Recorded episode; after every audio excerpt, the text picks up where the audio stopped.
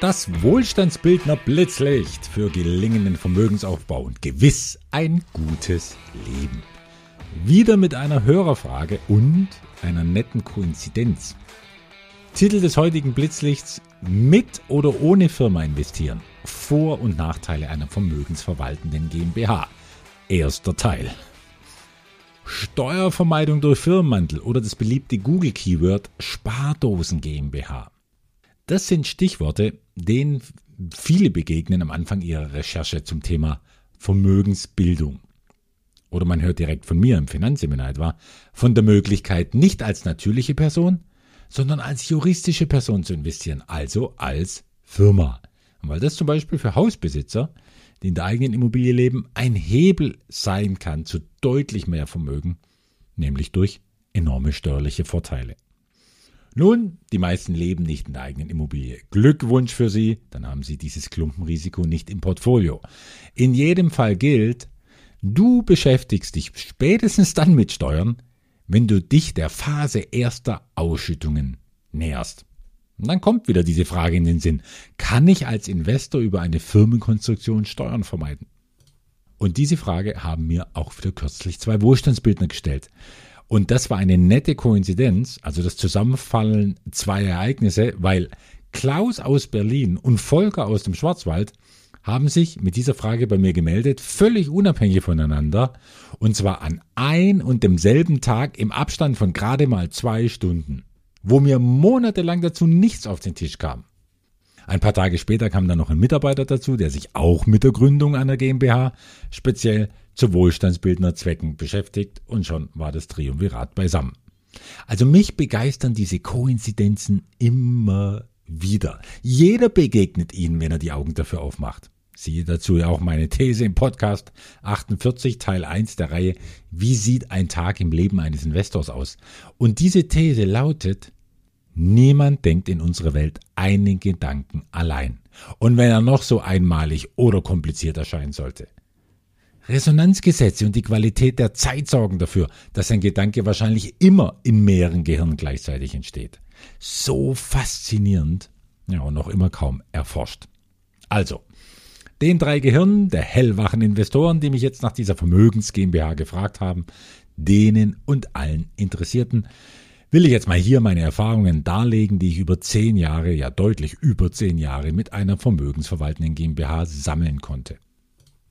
Ich hatte ja schon mehrere GmbHs, weil mich die Möglichkeit mit Holding und so Tochterfirmenkonstruktionen gereizt haben.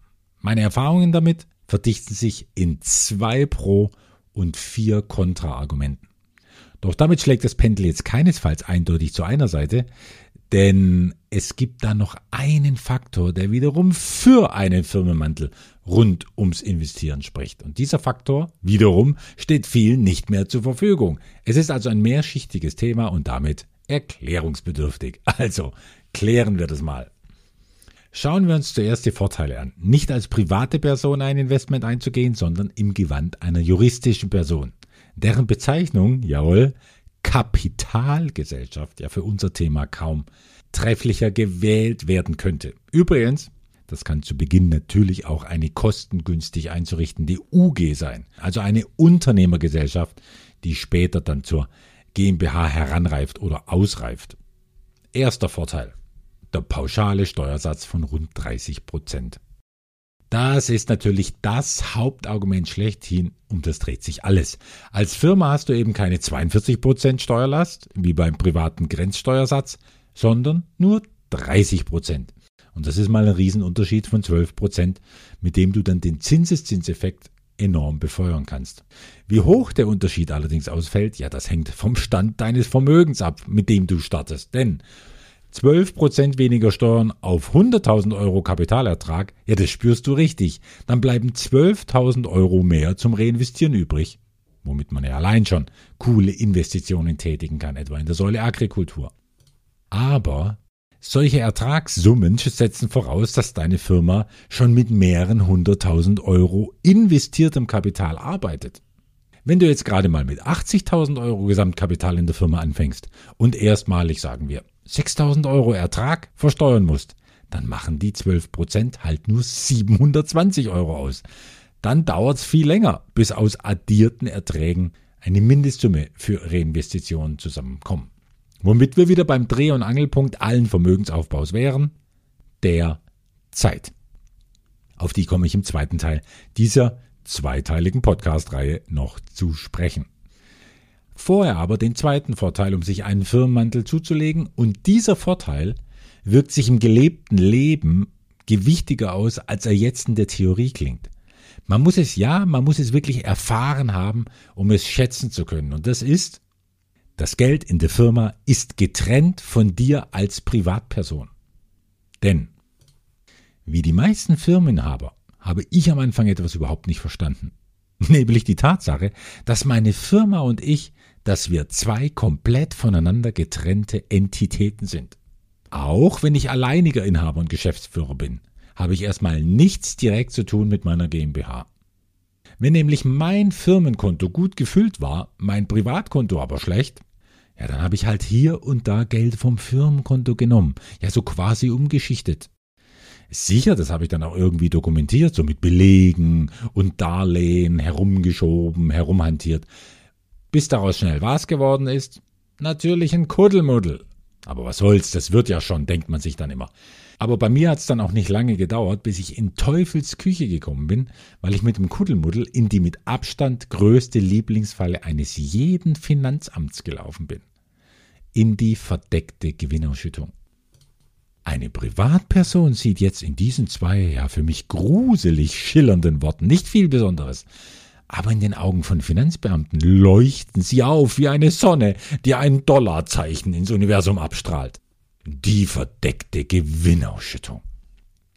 Was es damit auf sich hat, ist eigentlich ganz einfach.